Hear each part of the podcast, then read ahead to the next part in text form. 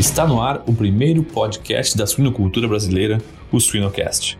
A grande pergunta que vem, a, grande indagação muitas vezes nas discussões é assim: qual é o produto que a gente vai utilizar para substituir o óxido de zinco?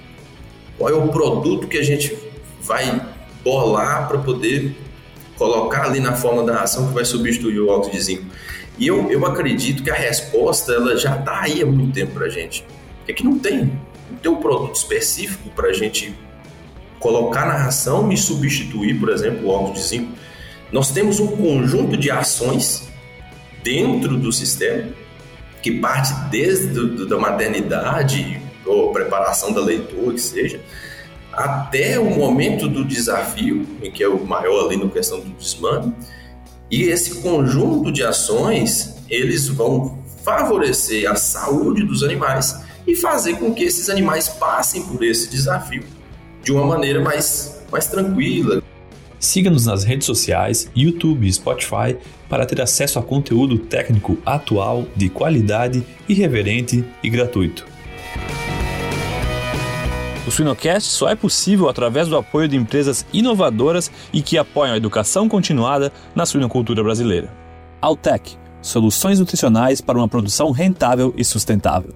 MS Shippers, paixão pelo agro. Elanco, alimento e companheirismo enriquecendo vidas. Giga, alta performance sem esforço. A Seva é um dos principais players no mercado de saúde animal atuando com inovação e responsabilidade, buscando soluções de saúde inovadoras para todos os animais, contribuindo para o futuro de nosso diverso planeta, moldando cada solução de acordo com as necessidades e desafios do mercado consumidor e compartilhando conhecimentos de alta qualidade. Para não perder nenhuma novidade, siga a Seva Saúde Animal no Instagram, arroba Seva Suínos Brasil.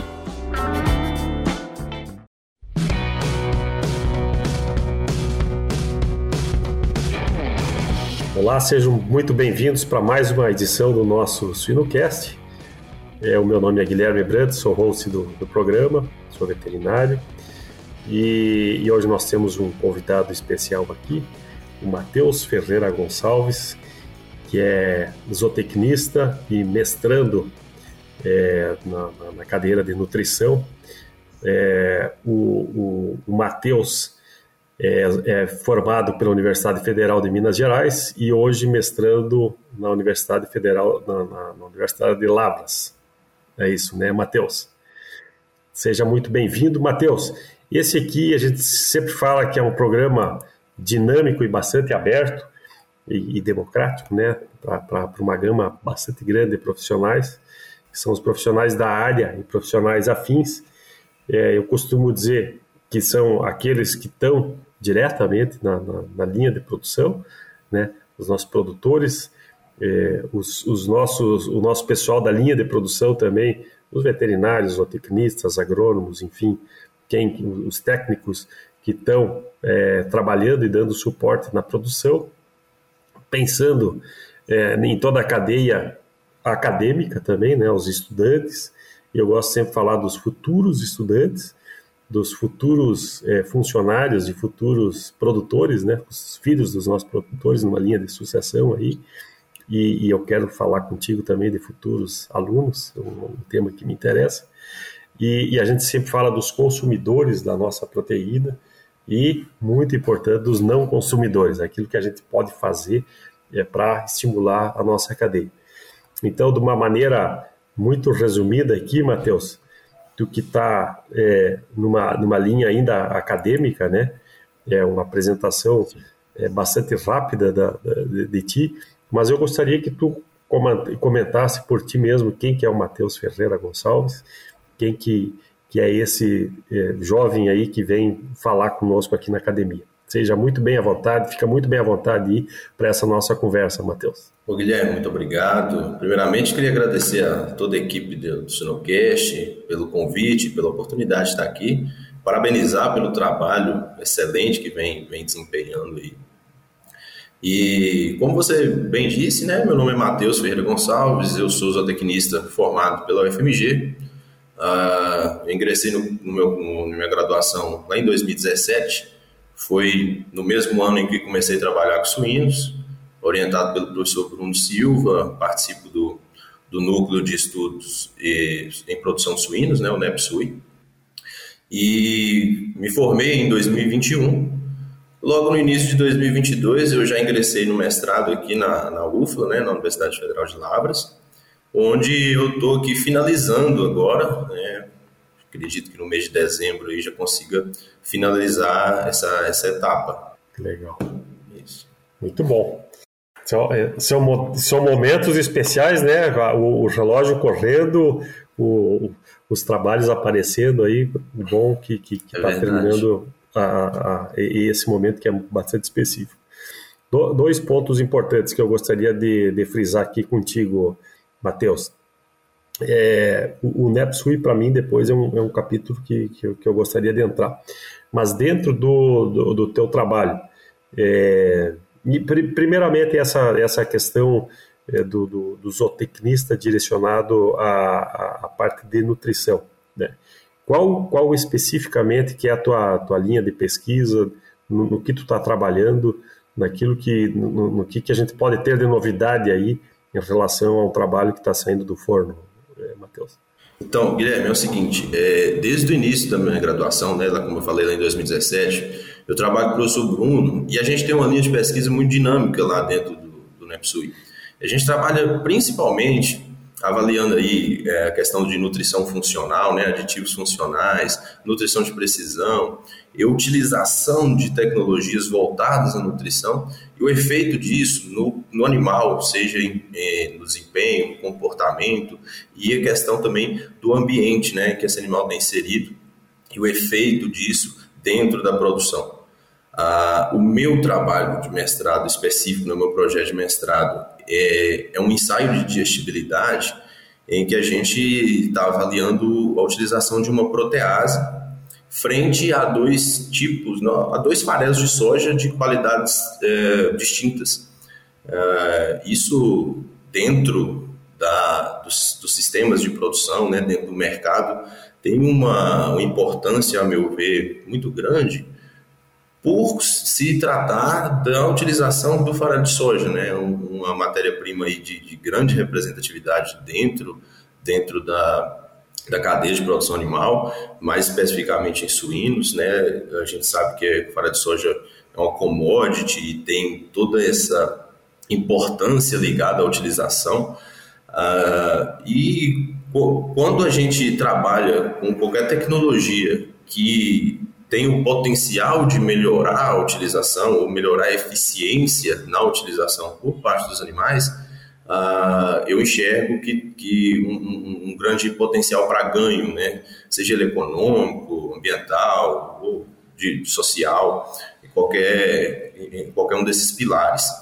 Então, o, o meu trabalho ele iniciou lá no mês de janeiro, onde a gente trabalhou com, com animais canulados, né? A gente fez esse ensaio de digestibilidade, coletando ali o conteúdo ideal. E agora a gente está na etapa de análises laboratoriais. Acredito eu que até o final desse ano a gente consiga finalizar isso aí. E aí a gente vai ter os, os resultados para serem apresentados, inclusive num outro momento. A gente, com certeza, será um grande prazer apresentar esses resultados aqui para os nossos ouvintes. Legal. Tu, tu, de, três coisas que eu peguei aqui. O, a nutrição funcional e a nutrição de precisão. O, o, qual que é a diferença delas para quem está nos escutando aqui, Matheus? E, e, e, e, se eu pegar, depois tu fala da protease, dessa ação específica ao farelo de soja, e tu já chamou o ESG aqui de uma maneira mais, mais é, explícita, né? Ah, vamos nesses três pontos aqui que eu acho que tem, tem bastante caldo, né? É, porque quando a gente fala, tu, tu fala do farelo de soja, a gente tem essa toda essa, é, pô, o farelo vai valer 44, 45% de, de proteína. Não é bem assim, né? Não é bem assim. Eu tenho que saber o que, que eu, tô, eu tô comprando e quanto que eu vou utilizar disso. Mas a entrevista não é comigo, é contigo, né? Então, se, se tu puder nos, nos, nos clarear aí essa questão, nutrição de, de funcional, nutrição de precisão, ferramentas que eu tenho para garantir que a minha matéria-prima que eu estou comprando seja aquilo que eu estou primeiro formulando e depois sendo consumida, sendo aproveitada pelo animal. Né? E aí depois a gente entra no ESG, que seria o, o resultado disso aí. Né? É, então, Guilherme, é, é não, não, é banca de mestrado aqui, mas é, mas acho que é importante. Já um aquecimento, ah, né? Não, acredito que sim, e assim, é, esse tipo de pergunta, né, essas indagações, elas estão presentes mesmo no, no cotidiano do aluno e realmente é, é bem pertinente. Uh, em relação à questão da nutrição funcional, nutrição de precisão, né, o que, que, seria a nutrição funcional, a utilização de um aditivo funcional, de um nutriente funcional? Seria a a utilização de um nutriente ou um aditivo é, no sentido de que eu não apenas atendo à exigência nutricional daquele animal, mas eu utilize esse aditivo com o intuito de fornecer um ganho em algum ponto, seja em saúde intestinal, seja em desempenho, ganho de peso, ou simplesmente uma integração de todos esses fatores. Então, vou dar um exemplo, por exemplo, aminoácidos, né? A utilização de alguns aminoácidos, a arginina, por exemplo. A gente tem uma matriz nutricional, a gente tem uma exigência do animal, mas eu posso utilizar esse aditivo, né, esse nutriente de forma funcional, ou seja, de forma que eu formule minha ração com um, um teor a mais desse nutriente para eu fornecer alguma característica específica para eu ter um ganho em alguma característica específica. Já a nutrição de precisão, em conceito, ela é você fornecer é, exatamente aquilo que o animal precisa para o máximo desempenho, para ele poder expressar o máximo potencial. E dessa forma, a nutrição de precisão e nutrição funcional, elas caminham lado a lado, no sentido de que eu tenho uma, uma na nutrição de precisão, eu tenho uma formulação um pouco mais precisa, ou seja, uma margem de segurança um pouco menor ali na minha formulação, em que eu consiga atingir exatamente aquilo que o animal precisa. Eu tenho um ganho econômico quanto a isso, né? Porque eu vou, eu não vou desperdiçar a ração, vamos dizer assim. E eu atendo a exigência do animal. Em relação à nutrição funcional, em determinadas situações, né, eu vou dar um exemplo aqui, período pós-desmame, a gente sabe que é um período de muito desafio né, dentro da, do, sistema de produção. Eu posso lançar mão de tecnologias né, de utilização de aditivos funcionais que vão melhorar alguns pontos críticos naquele momento específico na vida do animal. Então, a, a nutrição de precisão, e como eu falei, né, a nutrição de precisão e a nutrição uh, esse conceito de indução funcional, eles caminham lado a lado, dada a necessidade. Né? A gente tem que ter um olhar muito crítico, muito, muito clínico, em relação àquilo que é a necessidade naquele momento, para a gente ter uma tomada de decisão lançar mão de algumas dessas tecnologias. Uma explica, eu, eu sempre gosto de, de, fazer comparações, né, Matheus? E eu acho que é importante. E, e, a minha chamada ali para os nossos não consumidores, é, eu acho que é às vezes é, é importante deixar claro é, pequenos pontos para a gente que está dentro da academia ou dentro da, da produção, que parece ser muito normais. Às vezes uma, uma explicação dessas ela é importante para quem não conhece a cadeia. Né? E, e, e para nós é reforçar essa questão. Quando eu pego a, a nutrição funcional e, e, nutrição de precisão, e tu já foi no desmamado, é, esses dias eu, eu comecei a, a, comentar, até numa outra entrevista, que nós temos a, a, precisão e a funcionalidade que eu preciso ter dentro da nossa operação. Né? Eu tenho cachaço dentro da, da central de sêmen, que o objetivo dele é, é, é, é produzir o, o sêmen de, de extrema qualidade. Verdade. Eu tenho uma matriz que, primeiro, uma leitura que ela precisa desenvolver o, o, os órgãos é, reprodutivos dela e ela é, ter uma, uma composição eficiente. Né? Depois eu tenho ela como matriz para gestar um número absurdamente grande que está sendo aí os números de, de, leitões, depois amamentar todos eles, aí o leitão mamar o leite, né, que está sendo produzido por essa matriz, o desmame, que tu bem falou, a par, e, e toda a parte de recria e terminação. Então é um conjunto bastante grande, e quando eu comparo isso, por exemplo, com, com o humano, né, é, no, no, no, no, eu, eu, eu, acho que, não sei se tu tem filhos, né, mas eu, eu, eu, tenho filhos, então é esse cuidado que a gente tem com o nenê, ou com o bebê e com a criança, ele, ele é um cuidado muito específico no começo, mas depois, por exemplo, numa creche ou numa escola, quem faz o prato da criança é a criança. Né? Ou quem faz o nosso prato como adulto, por mais recomendação que eu tenho do nutricionista para fazer um esporte, coisa, a funcionalidade ela acaba no meu prato, ao servir o meu prato. E o animal ele está comendo aquilo que um nutricionista está desenhando e dentro da sua funcionalidade. Então, olha a riqueza que, que, e a responsabilidade que vocês, nutricionistas, têm na mão e, e os produtores também têm na mão ao, ao servir, né? Para que isso tudo que foi desenhado efetivamente vá para dentro do, do organismo e, e, consiga fazer a sua funcionalidade. Só fazer de parênteses aí de, de quão rico né, que é a nossa, a nossa atividade. Mas vai lá, Com vai certeza. lá. E você citou muito bem aí a questão né, da, da fêmea, de todos os desafios que ela passa na vida produtiva dela.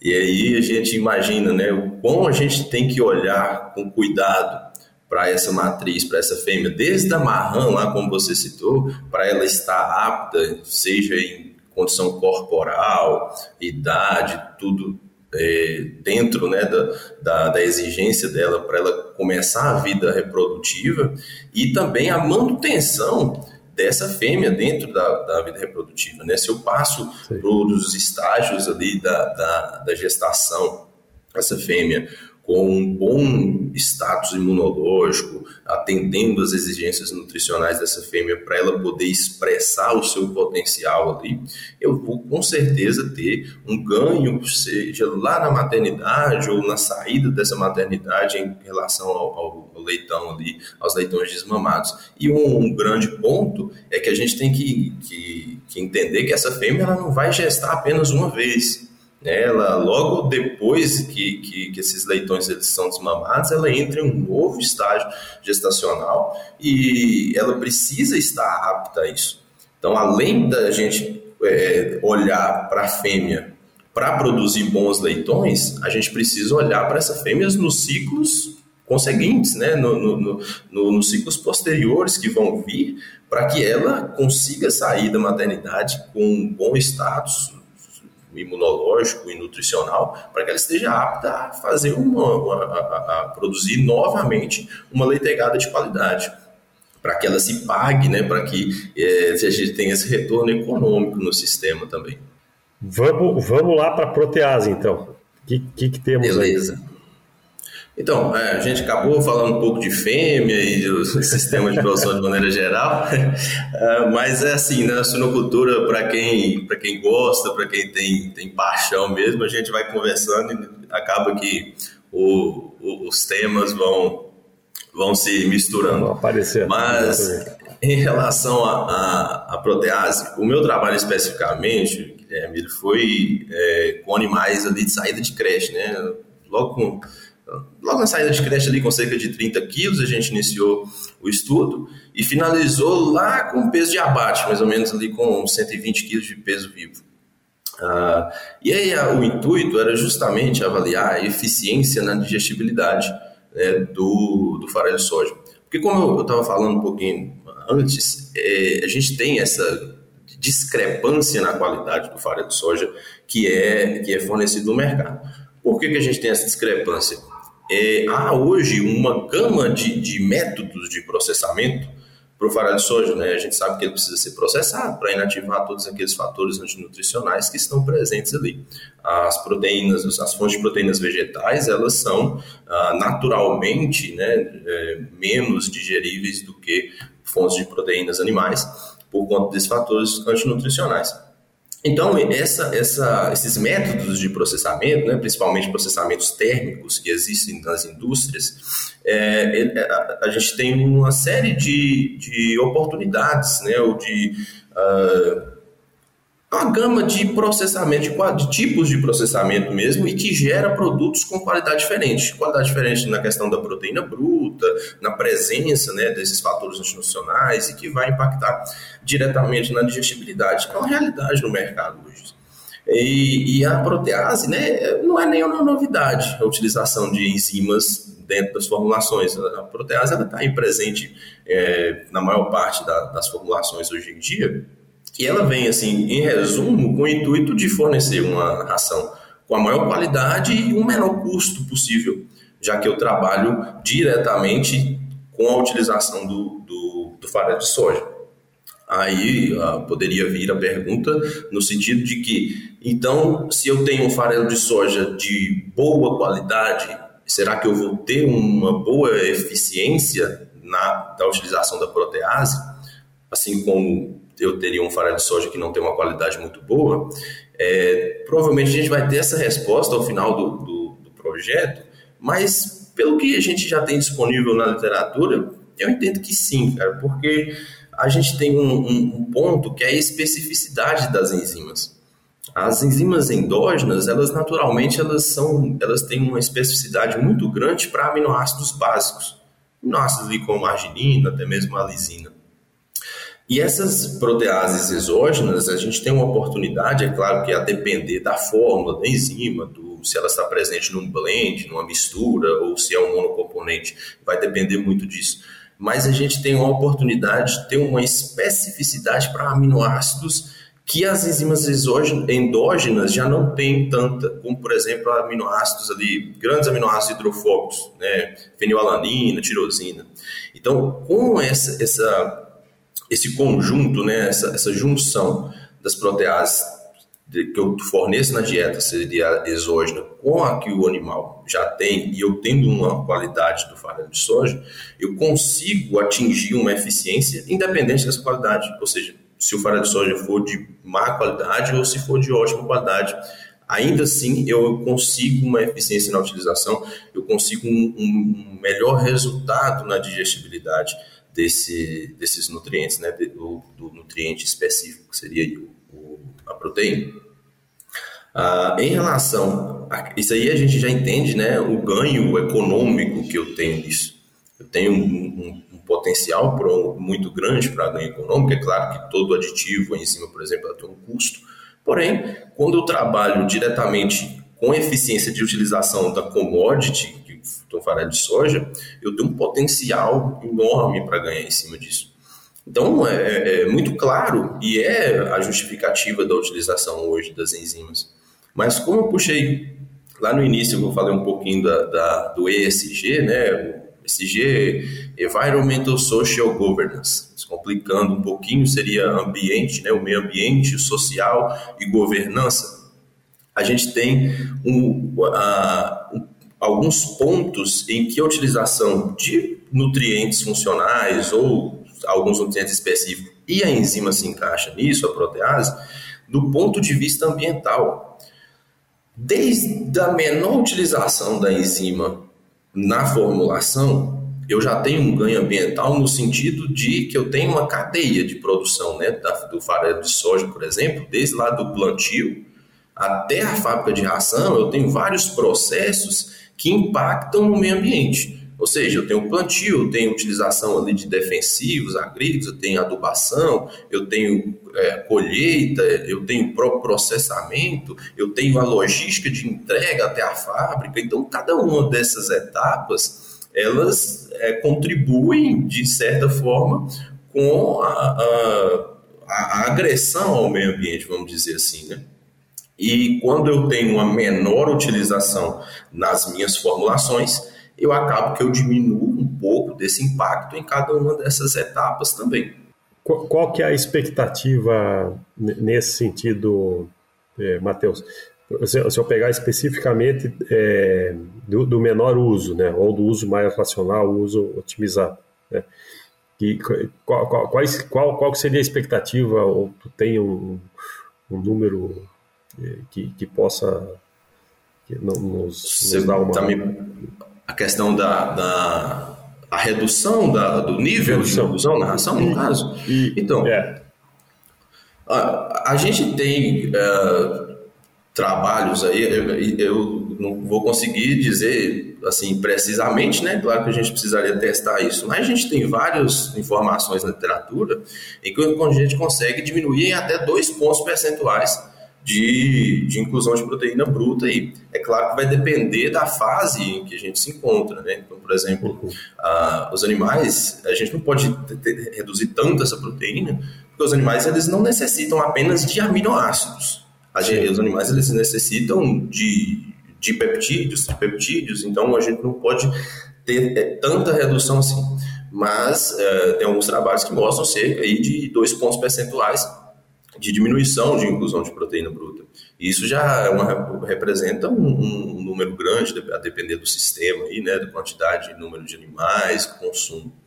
Ah, além dessa questão do, da redução trazer esse ganho, como eu disse, a redução na utilização e a eficiência na utilização por parte do animal, ela consequentemente vai gerar uma menor excreção do próprio nutriente no meio.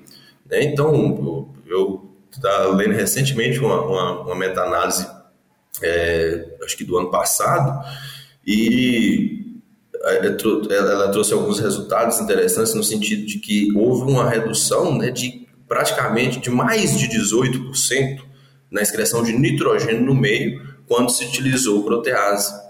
E quando se utilizou fitase, por exemplo, houve uma redução de mais de 30% na excreção de fósforo no meio.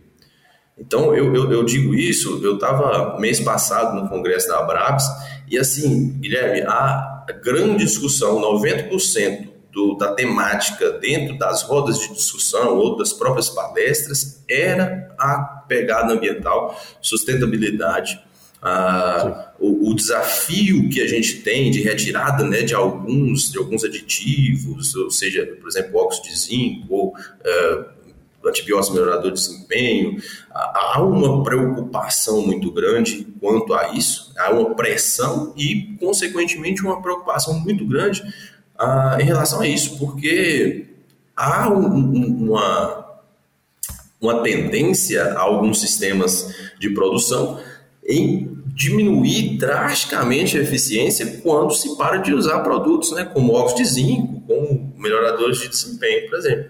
E a, a grande pergunta que vem, a, a grande indagação muitas vezes nas discussões é assim: qual é o produto que a gente vai utilizar para substituir o óxido de zinco? Qual é o produto que a gente vai bolar para poder colocar ali na forma da ação que vai substituir o óxido de zinco?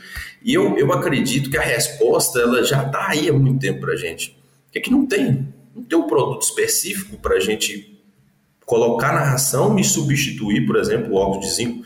Nós temos um conjunto de ações dentro do sistema que parte desde do, da maternidade ou preparação da leitura, que seja, até o momento do desafio, em que é o maior ali no questão do desmame, e esse conjunto de ações, eles vão favorecer a saúde dos animais e fazer com que esses animais passem por esse desafio de uma maneira mais, mais tranquila, que esse desafio seja mais brando para esses animais. Então, o, eu, por isso que eu estou comentando isso aqui, é que a grande preocupação talvez seja de, de, de substituir o produto, mas a talvez se a gente focar em, nas mínimas ações e que esse conceito de ESG ele traz essas mínimas ações para a gente, né?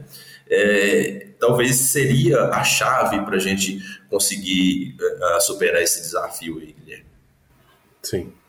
O, é, é, é, o equilíbrio, né? É o equilíbrio que a, a, a, produção sustentável, é, a, a, área da nutrição, ela é um tijolo aí. Claro, a, a questão da ambiência fundamental, né? as questões de densidade, as questões do, do próprio manejo, tudo, tudo, que envolve, né? E, e, e, e, bem falado na abertura pelo, pelo Mário Pens, né, doutor Mário Pens, da questão da, do uso da água, o uso racional da água, o, tudo que envolve a, a, a qualidade e a, a a, a, vitalidade do animal, né, para ele poder encarar todos, todos esses desafios. E, e, e nessa questão o, no S da, da do, do, o, social, o social aí, né? É, eu, eu fico. A minha curiosidade é sobre a questão, e tu já deu uma pincelada aí, sobre a questão financeira, né? Porque o social também envolve não só a questão de tu, tu fornecer proteína pro, é, é, de uma qualidade boa, que é o que a gente produz, para o pessoal comer, mas também que isso seja socialmente e economicamente viável. Né? Então, é, como que estão os cálculos é, da, da, viabilidade econômica em relação às novas pesquisas, é, Matheus? Então, é, esse é um ponto muito interessante que você tocou, porque é, eu estou no meio acadêmico aqui e eu estava até comentando esses dias com alguns colegas, né? Toda vez que a gente apresenta algum trabalho, algum artigo, alguma novidade, a pergunta que vem é: e o custo disso? E ela tem que vir mesmo, né? Não adianta a gente querer inventar moda sendo que não tem viabilidade econômica. E esse conceito do ESG é interessante porque eu, eu até anotei aqui para eu não esquecer. Lá em 1987, a ONU é, conceituou sustentabilidade. E, e, a ONU diz que sustentabilidade é suprir as necessidades do presente sem comprometer a capacidade das gerações futuras de satisfazerem as próprias necessidades. E, a meu ver, é realmente um conceito de sustentabilidade, mas toda vez que a gente fala em sustentabilidade, parece que a gente remete somente a meio ambiente. Parece que eu estou falando de, de melhorar somente os pontos em relação ao meio ambiente. E esse conceito de ESG, a meu ver, ele é uma evolução desse conceito de sustentabilidade, em que a gente consegue entender que ser sustentável não é simplesmente melhorar pontos que atingem o meio ambiente, mas você ser sustentável significa você estar nesses três pilares o ambiente, o econômico e o social. E como você falou, o social, né, quando você é, trabalha com esse, esse, tipo de tecnologia, e aí você volta para esse conceito antigo de sustentabilidade, que a gente remete somente ao meio ambiente, a gente tem uma, uma repulsa, uma, um ceticismo nesse sentido, porque o que, me, o que me vem à cabeça é que eu vou ter um custo a mais para eu lançar a mão de uma tecnologia dessa que não vai me dar retorno econômico. Eu só vou ter um retorno quanto ao ambiente. E que não é verdade, porque a gente entende disso, né? Como eu falei, eu pego, por exemplo, os benefícios aqui, desse exemplo da, da utilização da protease, que é o que a gente está falando, eu tenho essa, toda essa eficiência na utilização do farelo de soja, isso me traz tanto um ganho econômico quanto um ganho ambiental né? Acabei de falar no sentido da própria utilização, no sentido da excreção. E além disso, né, se eu pego ali, por exemplo, vou te dar um exemplo lá na creche, para animais pós-desmamados, a gente sabe que esses animais têm um intestino muito imaturo. Então, há uma naturalmente há uma racha ali de proteína não digerida para o intestino grosso, onde há uma fermentação indevida ali que a gente não quer, e que isso muitas vezes é gerado por micro-organismo patogênico que gera aquela diarreia lá na, na creche. É, e, e quando, quando eu utilizo a enzima e utilizo o farelo de soja de maneira racional que eu consigo retirar um pouco do teor desse farelo de soja, eu tenho uma menor fermentação nesse sentido, eu tenho uma menor incidência de diarreia.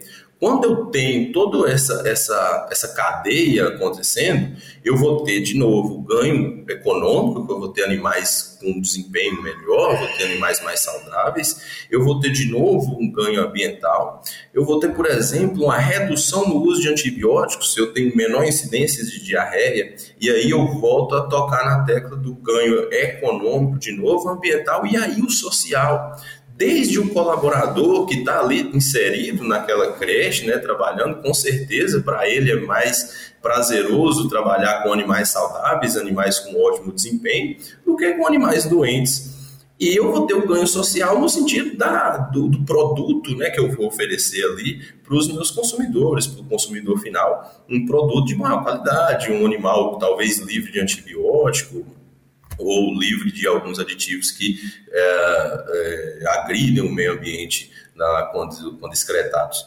Então, quando a gente fala de questão de valor, né, a gente tem que entender que o ganho ele vem em, em vários pilares. E com certeza, como eu falei, é um investimento. Toda tecnologia, toda, ah, seja ela voltada desde instalação à nutrição, é um investimento.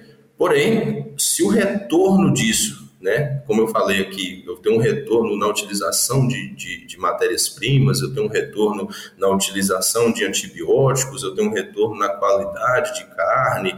Isso tudo, Guilherme, causa uma, uma competitividade muito interessante né, para as empresas, sabe?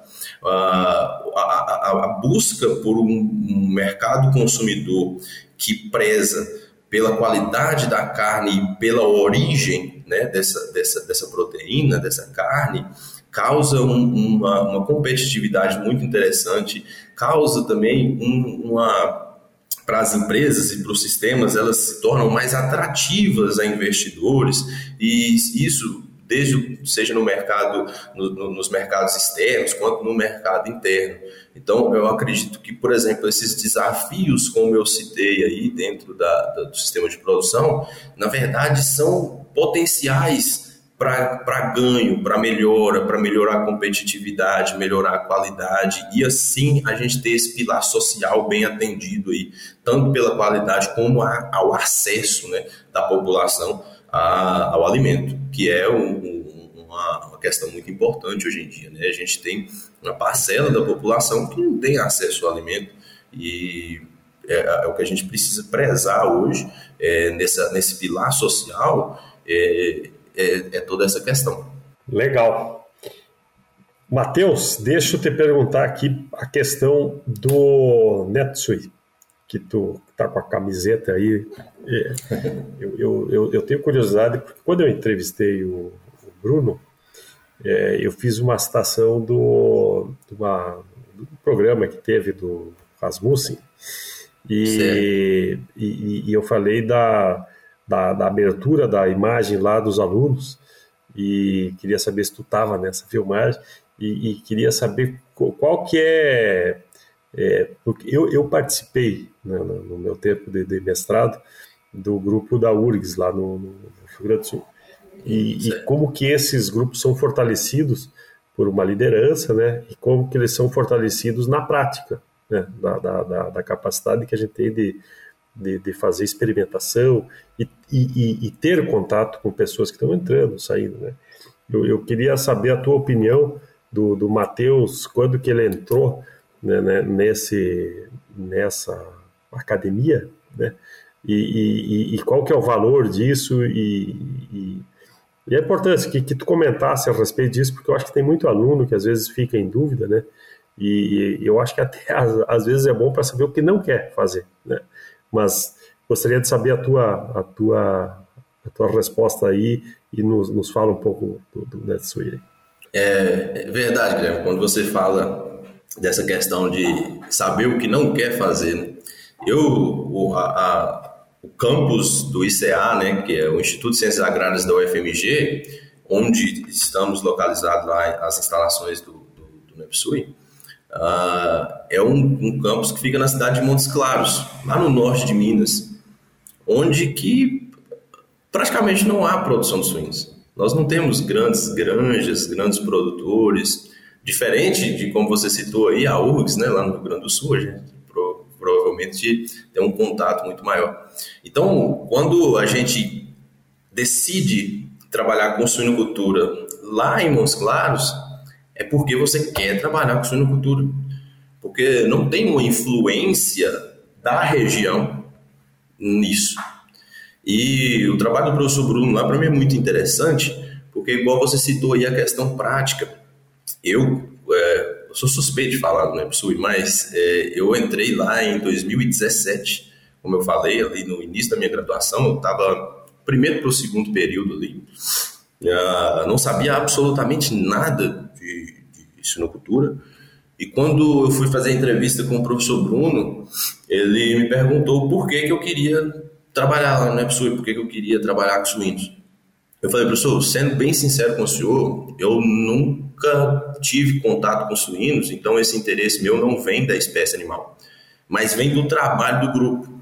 que eu vejo é. dentro da universidade, eu vejo as pesquisas, os, os comentários da, da, da, da, comunidade acadêmica em relação às pesquisas que, que rodam ali, aos trabalhos que acontecem ali, e eu quero entender isso e estar tá inserido nesse meio. Desde então, eu criei paixão pela, pela espécie animal e, e aí as coisas vão encaminhando.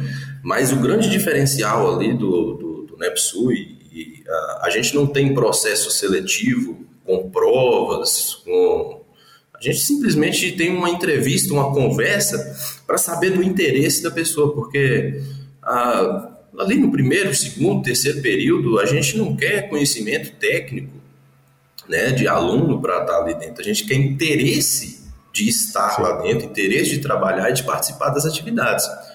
Ah, o grande diferencial, como eu falei lá, é que somos nós, alunos, né, desde o início da graduação, alunos de pós-graduação, que tocamos a granja. A gente tem funcionários lá que ajudam a gente bastante, mas a, a, muitas tomadas de decisão, a, muitos manejos mesmo, questão prática, parte dos alunos. Então, se você chegar no horário comercial, de, de 7 horas da manhã até 5 horas da tarde, dentro lá da, do, das instalações do NEPSUI, você vai achar alunos lá dentro.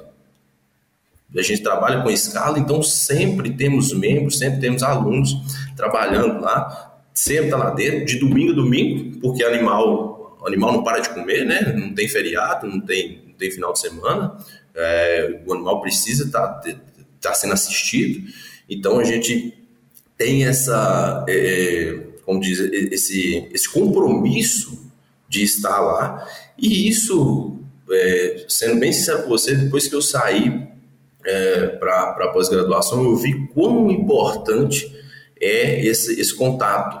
Até mesmo para você bolar um projeto, Guilherme, de, de, um experimento, quando a gente não tem contato com a, a, a prática, a, você às vezes bola um protocolo ali que muitas vezes é inviável para você fazer na prática. E você só vai descobrir isso quando você já está lá fazendo.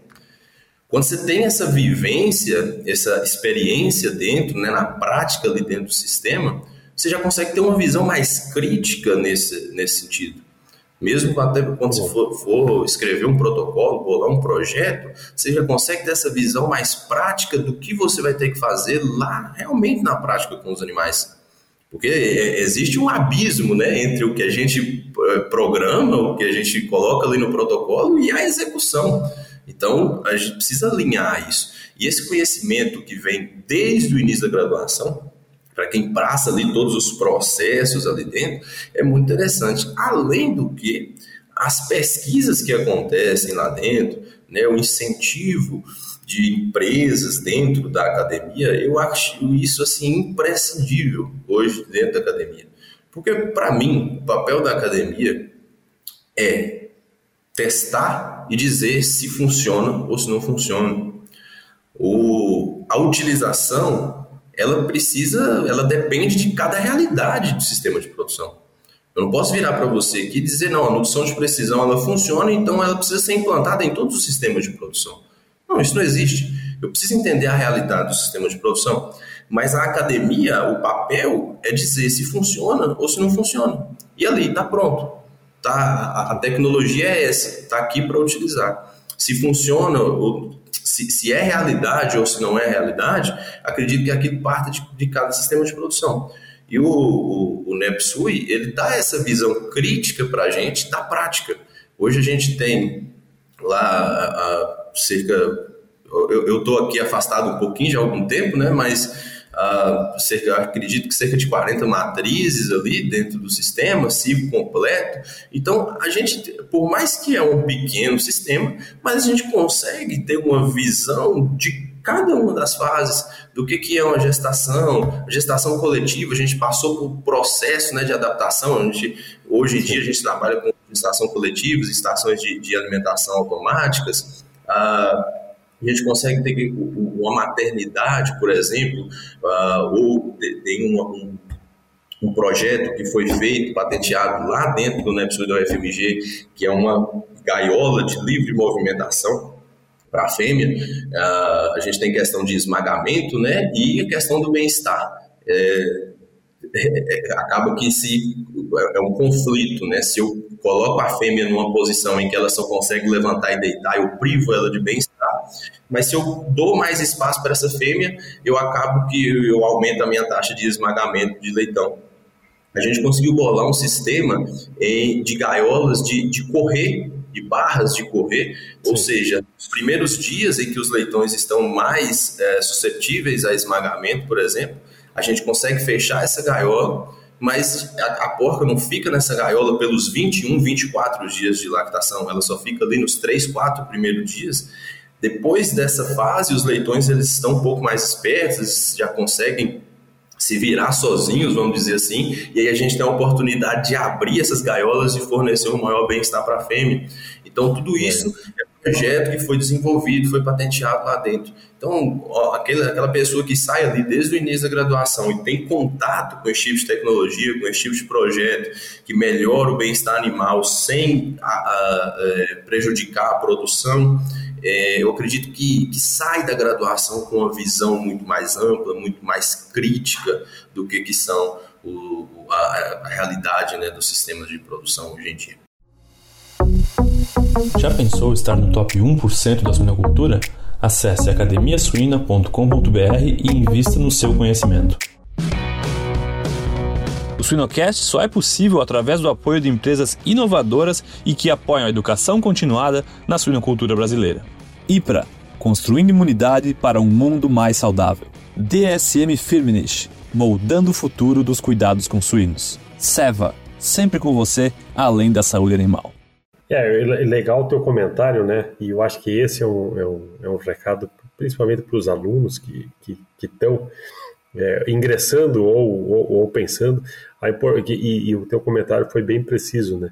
Não necessariamente é o que tu vai aprender ou absorver no primeiro, segundo, terceiro semestre, mas mais o, o contato e o jeito, né? E, e, e, sentir como que é a produção em si, não, não exatamente os conceitos. Isso é importante e depois, claro, tu, tu vai aprender os manejos todos eles. Mas te agradeço e eu acho que é, é importante e que bom que a gente está tendo oportunidades mais no, no, no Brasil aí de, de, de, universidades que estão abrindo para esses granjas que não são necessariamente tão grandes, mas também não tão pequenas, né, que dão essa, essa possibilidade de, de, de ter um, uma mini operação, mas completa dentro da, da sua estrutura. Né? Te agradeço aí, Matheus, pela, pela nossa conversa. Né? É, te desejo sucesso aí nos teus desafios e, e deixo aqui para uma palavra final tua, para quem está nos escutando e, e dentro da tua, da, da, tua fase da vida aí, um, um recado que tu possa dar para nossa operação aí e já te agradeço pela, pela nossa entrevista aqui. É, eu que te agradeço, né? E novamente agradeço toda a equipe do, do pela oportunidade, pelo convite. É, novamente frisando aqui, eu acho interessantíssimo e importantíssimo esse tipo de trabalho, de levar essa informação às pessoas. E como acho que deixar alguma coisa aqui, algum, alguma ideia, algum recado, é, pela experiência que, a pouca experiência que eu tenho, na verdade, pelo que eu venho ah, convivendo e dialogando com as pessoas em congressos, em eventos, ah, o que eu deixo aqui é que não tenham medo da mudança. A mudança ela está aí para melhorar e a gente está passando, né, dentro da suinocultura mais especificamente, por várias etapas de mudanças e a gente precisa enxergar isso como um potencial para ganho e não como um desafio que vá implicar em perdas. Mas sim, é um desafio, mas é um, um potencial, é uma janela de oportunidades para maiores ganhos. Então, acho que a ideia que eu, que eu queria deixar aqui é essa: não tenha medo da mudança e sim se adapte a ela e, e vai dar certo. Tá legal. Obrigado, Matheus. Muito obrigado aí pela, pela nossa conversa. Obrigado pelo por a gente entender um pouco mais a nutrição, entender mais como funciona um sistema prático de uma universidade, né? E, e, e também é, como que é o, a, questão do, do, do, mestrado em si. Eu acho que é importante também para quem está em dúvida, né, saber, conhecer um pouco das etapas aí. Desejo felicidade nos teus novos desafios aí e nos vemos por aí na nossa cadeia. Um grande abraço e um grande abraço a todos os nossos espectadores aí. Obrigado, Guilherme. Muito sucesso para você aí. Abraços e um bom dia. Vamos junto.